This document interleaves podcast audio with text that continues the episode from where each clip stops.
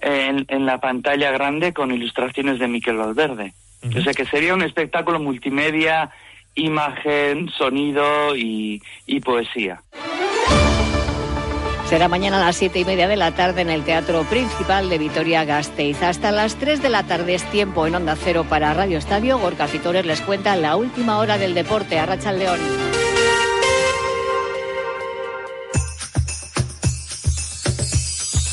Onda Cero. Feliz Navidad.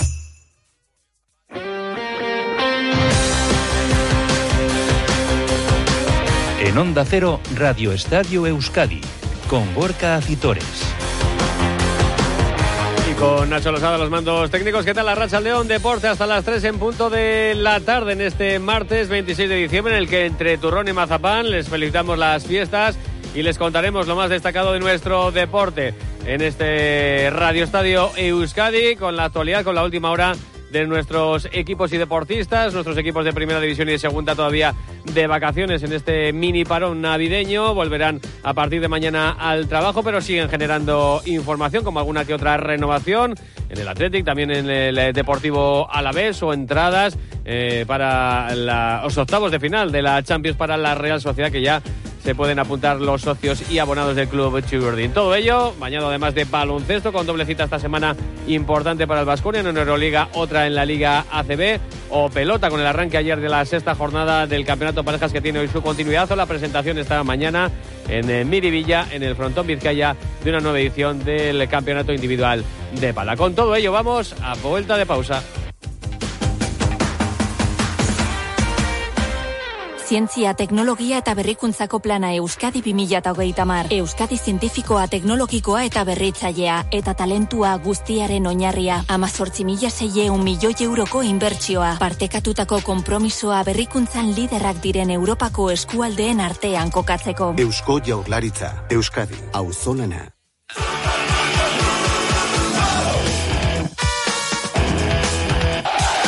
41 minutos pasan de las 2 de la tarde. Abrimos página futbolística en este Radio Estadio Euskadi con nuestros equipos, como les decía, la mayoría de ellos todavía aprovechando estos últimos días de descanso antes de volver a la actividad.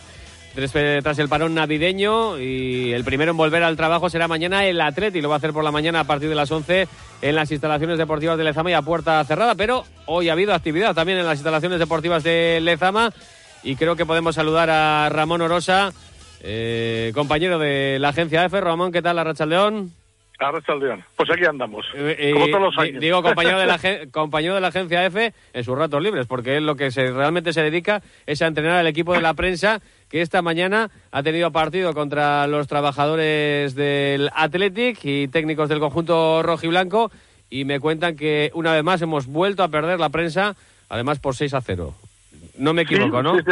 No, no, sí, sí, creo que ha sido seis. ¿eh? Creo, tampoco te lo podría confirmar a tope, pero creo que sí. Por lo que me dicen, han sido seis. Y la verdad es que creo que ha sido un resultado eh, por parte de, por parte de los, de los empleados y de, y de los técnicos del Atleti no ha sido inmerecido porque han jugado bien y han metido goles, pero yo creo que la diferencia de marca que para, para, para el equipo de los periodistas yo creo que ha sido demasiado castigo. No hemos jugado mal, ¿eh? pero hemos fallado ante la meta ante la meta rival. Hemos hecho un poco lo que hacía el el Atleti de Marcelino y el Atleti del primer año de Valverde. ¿eh? No metíamos arriba. Yo, yo creo que un resultado más justo sí que hubiese sido una derrota, eso es verdad, pero un 4-2, por ejemplo, yo creo que reflejaba más de lo, refleja más, hubiese reflejado más lo que ha pasado en el campo. ¿No ha habido polémica en el terreno de juego? Nada, nada, el arbitraje de, de los Santos de, de los Santos Omar ha sido casi perfecto como era él cuando salía cuando salía al campo. No me puedo quejar del árbitro ni me puedo quejar del césped, nada, nada. Eso no, no puedo hacerlo. Es una pena porque eso es muy recurrido en el fútbol, pero la verdad es que eso no ha influido. Eh, a pesar de las críticas hacia el cuerpo técnico de, la prensa, un año más seguirá Ramón Orosa eh, al frente del equipo, huyendo de, esas posibles críticas a pesar de los resultados, ¿no? Eso es confianza en, eh, en el entrenador. Sí, vamos a ver, tengo que hablar con el director de, con el director deportivo de, de este entrenador técnico que tenemos en la prensa, se llama también curiosamente Ramón Orosa, y a ver qué decidimos. Pero ya te aseguro yo que, que, la idea es dar, continuidad al proyecto. bueno, y Valverde puede estar tranquilo, que no le vas a mover la silla. Sí, sí, no, no, no, no. Y además, yo, eh, sí, eh, mira, estamos justo ahora con, con fraternización con la Junta Directiva, acaba de hablar... Por cierto, Ramón, que, que, el presidente también ha jugado unos minutos, ¿no? Sí, sí, ha jugado, ha jugado, bien. Igual no ha brillado lo del año pasado, pero ha jugado bien, ha estado bien. Ha estado bien. Lo que pasa es que tenía un equipazo de los mejores equipos que ha tenido el, que han tenido en, en, en, muchos años. Ha, ha venido gente porque estaba en Nico Bóveda, entre otros, así. ¿eh? Y, los demás no parecían peores que, que Nico Bóveda, ya te digo yo. ¿eh? Y lo, lo, mejor de todo, de todos modos, ha sido la presencia. El Presia hasta ahora con nosotros facilitado, nos ha lanzado alguna puya, ¿eh? Eh, y bueno, pero bueno, estamos ahora en un pequeño ágape que, que, hace el club y tal y eso. Y lo mejor de todo, lo mejor de todo, de Chapó, un año más, una vez más y tal, antes de empezar el partido ha venido a saludarnos, a animarnos, a saludarnos a todos y a cada uno de nosotros el Chopo José Ángel Iribar. Impresionante. Una institución. Ahora también está eh, dando unas palabras y la verdad es que la gente está encantada con él porque es, es una maravilla, una maravilla. Desde luego, si, si, si la mañana ha podido ser mala por el 6-0, eh, el hecho de compartirla con Iribar hace que sea como si hubiesen sido 6-0 a favor. Desde luego que sí. Ramón Orosa, gracias por atendernos y nada, hablaremos el año que viene a ver si vamos mejorando un poquito los resultados.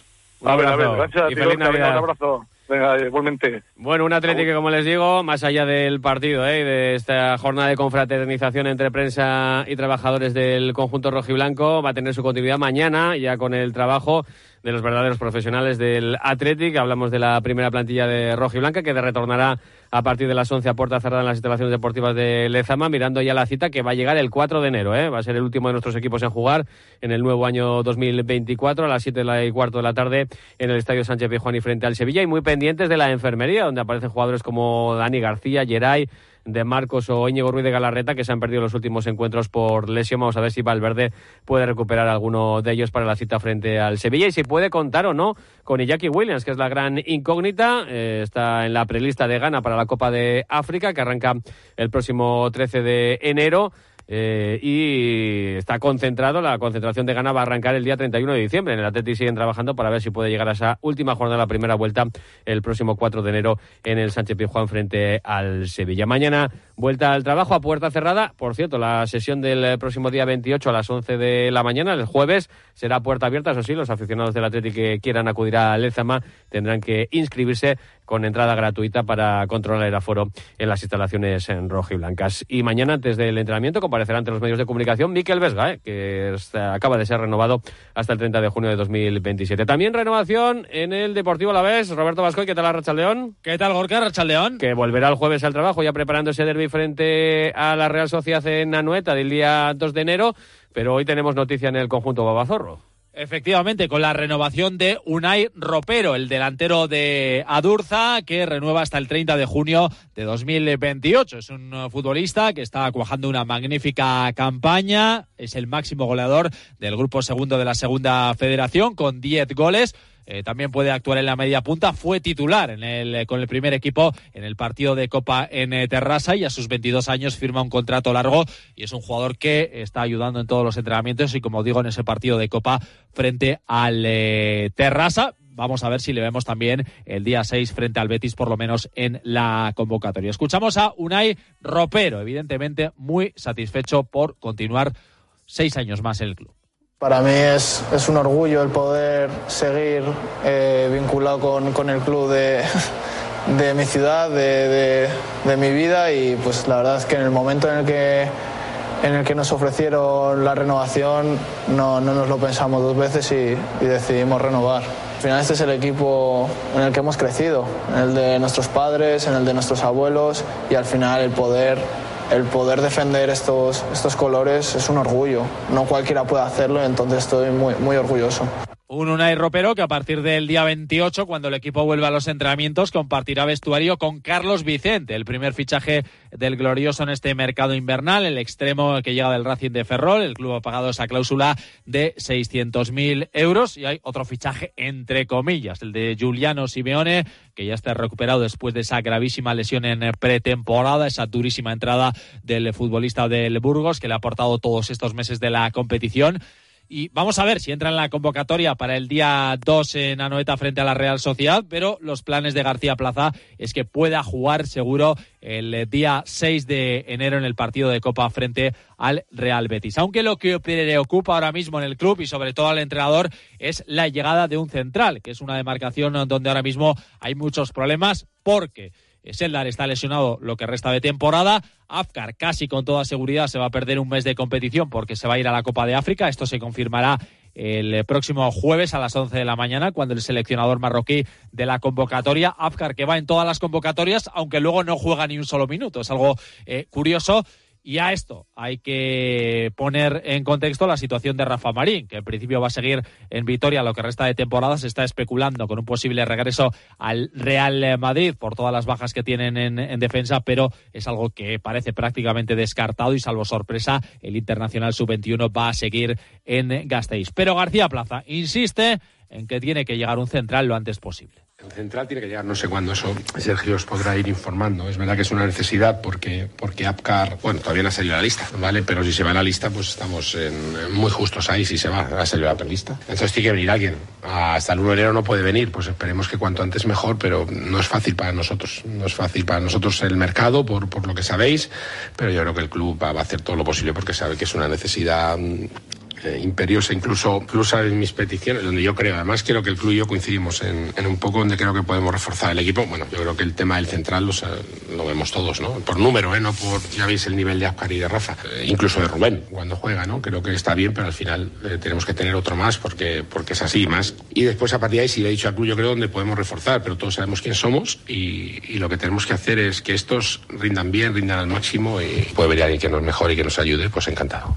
aunque se vaya con la selección de Marruecos, en principio ¿eh? se podría estar en eh, el derby de Anoeta el día 2 Akar y luego ya eh, marcharse. Donde no se va a reforzar el club es en la portería, o bueno, se va a ir con Guinea Ecuatorial, es el portero titular de la selección africana, pero se va a confiar en Adrián Rodríguez como segundo portero en ese mes o en el tiempo que esté bueno con su selección y como para el partido de Copa Adrián no puede estar, será Gaisca García el que complete la convocatoria y en el capítulo de salidas dos nombres sin duda sobre la mesa. El de Sever Alcain, con la llegada de Carlos Vicente, se va a quedar como quinto hombre de banda, porque ahora mismo los titulares son Rioja y Abde. Sola está teniendo bastantes minutos y Alcain, el Onda Rivitarra, pues no está contando demasiado. Y en la delantera, el que parece que va a salir ese Carri Caburu con la lesión de Giuliano Simeone. Pues si hasta ahora no tenía oportunidades, pues ahora menos va a tener, porque están Samu Morodion como delantero titular, Quique García como suplente. Ahora entra Simeone, incluso Panicelli, que también parece que está recuperado. Así que la estancia de Carri Caburu en, en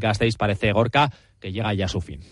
Eh, gracias, eh, Robert. Enseguida vuelvo contigo con el baloncesto. La Real, que también, eh, al igual que el Deportivo Las, volverá el jueves al trabajo con la mirada puesta en ese derbi de Anoeta ante el conjunto Bobazorro y pendientes de dos nombres propios, el de Barreneche y de Zacarian, que no estuvieron ante el Cádiz por molestias además de Traoré, que se retiró en el último encuentro en el nuevo Mirandilla. Pendientes la Real también del jugador de Mali, además del nigeriano Sadik y del japonés Kubo.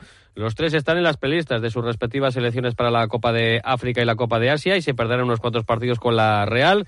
Desde el club se sigue negociando ¿eh? con las diferentes federaciones para tratar de que al menos puedan estar en el derby del día 2 ante el Alavés en Anoeta y ya no estarían evidentemente en la Copa en la Rosaleda ante el Málaga. Que sea el día 2, eh, pues eh, por ejemplo, parte con más ventaja la Real Sociedad con las negociaciones frente al Atleti, por ejemplo, con la negociación con gana para Iñaki Williams que tendría que ser y esperar al día al día 4. De momento el equipo descansa, aprovecha este parón y volverá, como decimos, en la jornada del jueves por la tarde al trabajo. De momento, como dice Brais Mández, toca recargar pilas. Sí, así es, eh, recargar pilas y, y ya pensar en lo que viene, ¿no? Creo que nos viene unos meses duros y, bonitos y, tenemos que recargar pilas estos días para, para ir con todo. Dentro de esos meses duros y bonitos estará la Copa en enero y estará la Champions en febrero. Y es que la Real ha dado a conocer en el día de hoy que va a recibir 2.000 entradas para el partido de los octavos de final de la Champions League ante el PSG del 14 de febrero en, los en el Parque de los Príncipes. Todas las entradas son a 70 euros. De esas 2.000 entradas, el club se reserva 90 para sus compromisos. Además, 100 serán para los socios de Peñas, 110 para la agencia de viajes oficial del club, que ya prepara el viaje a París. El resto, 1.700 para las solicitudes de socios y de Real Sociedad Fans. El plazo de solicitud de entradas ha arrancado hoy y se cerrará el 2 de enero a las 2 de la tarde. Más de entradas, en este caso para la Sociedad Deportiva Ibar, que va a poner mañana a la venta 400 entradas para el público en general para el derby de Copa ante el Athletic del 7 de enero, entradas con precios entre 60 y 80 euros. Además, el Club Rojiblanco despachará también 300 entradas para sus aficionados. Hay que recordar que el partido será gratuito para los socios y abonados del Club Armero. Eso sí, debido a la alta petición de entradas desde la IVA, se ha habilitado la posibilidad de que los abonados armeros que no vayan a acudir al partido liberen su asiento y tendrán un reembolso de 20 euros. También los socios de la Sociedad Deportiva Morevieta tienen hoy como último día, por cierto, para retirar sus entradas de cara a la cita coopera del domingo 7 de enero en Urriche frente al Celta. Y es que nuestros representantes de segunda tienen todavía más días de vacaciones, no tendrán jornada interseminal en la división de plata del fútbol español. Esperarán al primer fin de semana de enero para esa disputa de los 16 avos de final de la Copa del Rey. Cada vez tengo más visitas en la web. Ayer me entró el primer pedido por Instagram. Ahora tengo ordenada mi base de datos de clientes y puedo enviarles mis ofertas. He conseguido salir en los primeros puestos en Google. He averiguado por qué apenas tenía ventas en mi web y ya me lo han arreglado. Euscommerce, el programa de transformación digital del Departamento de Turismo, Comercio y Consumo del Gobierno Vasco, gestionado por las cámaras de comercio vascas.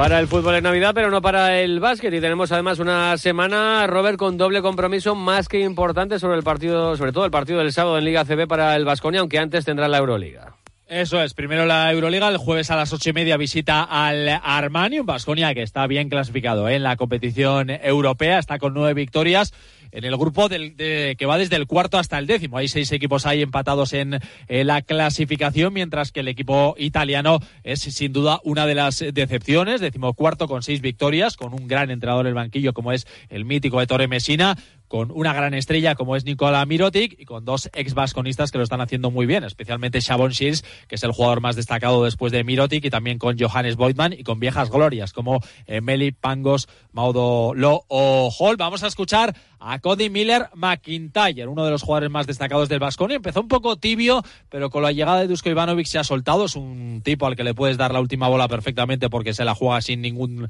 eh, tipo de problemas y reconoce que en estas eh, últimas semanas, estos últimos meses, ha ido ganando en confianza. Me siento bien, estoy emocionado por seguir jugando como equipo y por seguir consiguiendo victorias. Creo que aún tenemos muchas cosas que hacer, pero me siento bien. Quizás solo falta confianza y cada vez me siento más cómodo en la pista. Creo que estaba algo nervioso al principio, algo tímido pero ahora estoy teniendo más confianza tanto con el equipo como con el técnico, con Dusko Ivanovic, que eso me está ayudando. Creo que con la misma mentalidad que contra EFES tenemos que salir, tenemos que mostrar durante los 40 minutos que todos estamos concentrados y jugar duro. Creo que sea cual sea el resultado, seguro que será positivo. El primer foco de atención es el jueves, es el primer partido, no quiero pensar en el sábado, quiero estar concentrado para el jueves. Y es que Cody Miller McIntyre se refería a lo mismo que tú, Gorka, porque el sábado hay casi casi una final a las nueve menos cuarto en Girona. Quedan dos jornadas para el cierre eh, de la primera fase. Vasconia se está jugando un puesto en la Copa del Rey, no tiene asegurado esa posición. Es verdad que depende de sí mismo, pero hay que ganar en eh, Girona, incluso ganando uno de los dos partidos que le restan posiblemente le sirva, pero es que la última jornada es el día 7 en el Fernando Bues Arena frente al Real Madrid, así que el club quiere hacer los deberes antes, eh, ganar en eh, la cancha del Girona y a partir de ahí pues ir un poquito más relajado a esa última jornada del 7 de enero. Gracias Robert, también el sábado va a jugar Bilbao en cancha del colista del ACB, el Palencia, tras su triunfo del pasado viernes ante el Girona por 80-74 con 20 puntos de Renfro, 19 de Quililla Jones que han dado un respiro a los de Ponsarnau, que por cierto está mañana han aprovechado para realizar la tradicional visita a los hospitales y a los niños eh, hospitalizados entregándoles diferentes regalos. También tuvimos Liga Femenina este pasado fin de semana con solo una victoria, la IDK 55-49 ante Cádiz Laseu y derrotas para lo Guernica que cayó 71-65 ante Girona y también derrota de Araski 58-64 ante Estudiantes. Además, se ha presentado esta mañana en el frontón Vizcaya el individual de Pala que arranca este viernes y cuya final será el 3 de febrero. Una vez más, en, eh, todo el torneo se desarrollará en el frontón eh, Vizcaya.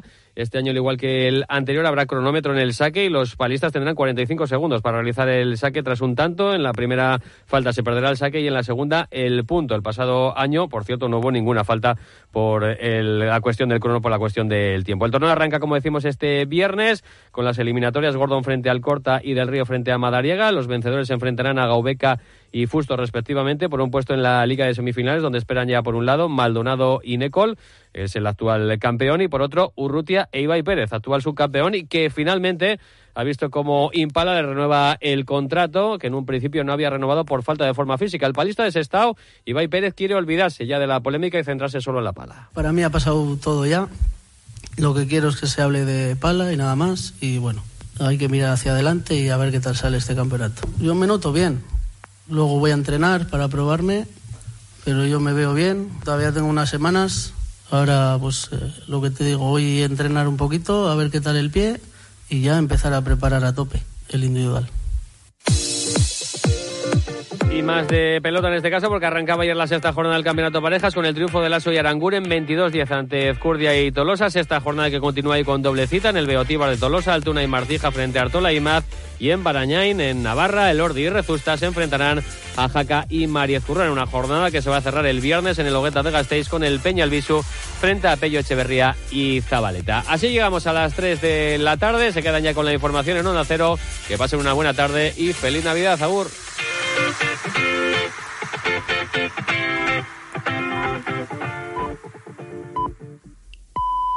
Son las 3 de la tarde y las 2 en Canarias.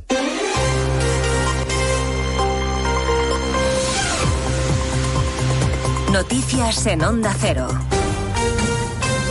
Buenas tardes, actualizamos en tres minutos la información que les venimos contando desde las dos en punto en Noticias Mediodía. El Partido Popular pide una reunión con las ministras de Hacienda y Transición Ecológica para acordar las medidas del decreto anticrisis que va a aprobar mañana en el último Consejo de Ministros del año.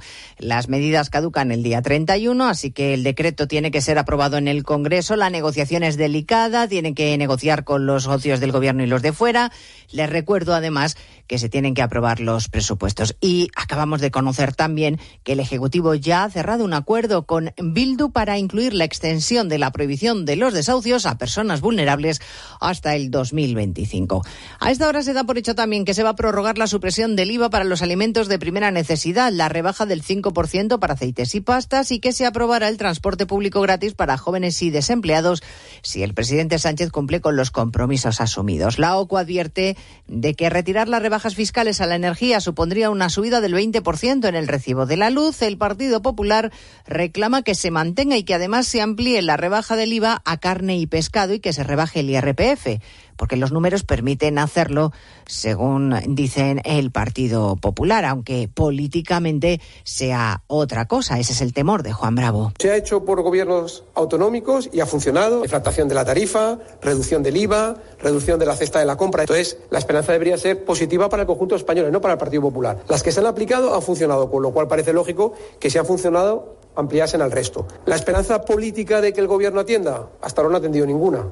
El Partido Popular, que está a la espera de que la Comisión Europea acepte el encargo de supervisar el diálogo para la renovación y reforma del Consejo General del Poder Judicial. Y además preparados con el equipo de campaña después de que Puigdemont haya dado un año a Sánchez para cumplir lo negociado. Dice que si no, pactaría una moción de censura con el Partido Popular. Por eso los populares, dice Elías Bendodo, están preparados. La secretaria general de Junts dijo en plenas conversaciones que la legislatura duraría lo que dure la palabra de Pedro Sánchez. Por tanto, tenemos que estar preparados en el Partido Popular al equipo de campaña no disolverlo y tenerlo activo, porque la palabra de Sánchez ya saben ustedes lo que vale, cero. En Gaza sigue creciendo la cifra de civiles muertos desde el inicio de la guerra, se acerca a los 21.000 y a 55.000 heridos. Israel sigue castigando a toda la franja, apenas quedan palabras para describir el horror de este conflicto. Nicolás Papa Crisóstomo, el coordinador de emergencias de Médicos Sin Fronteras,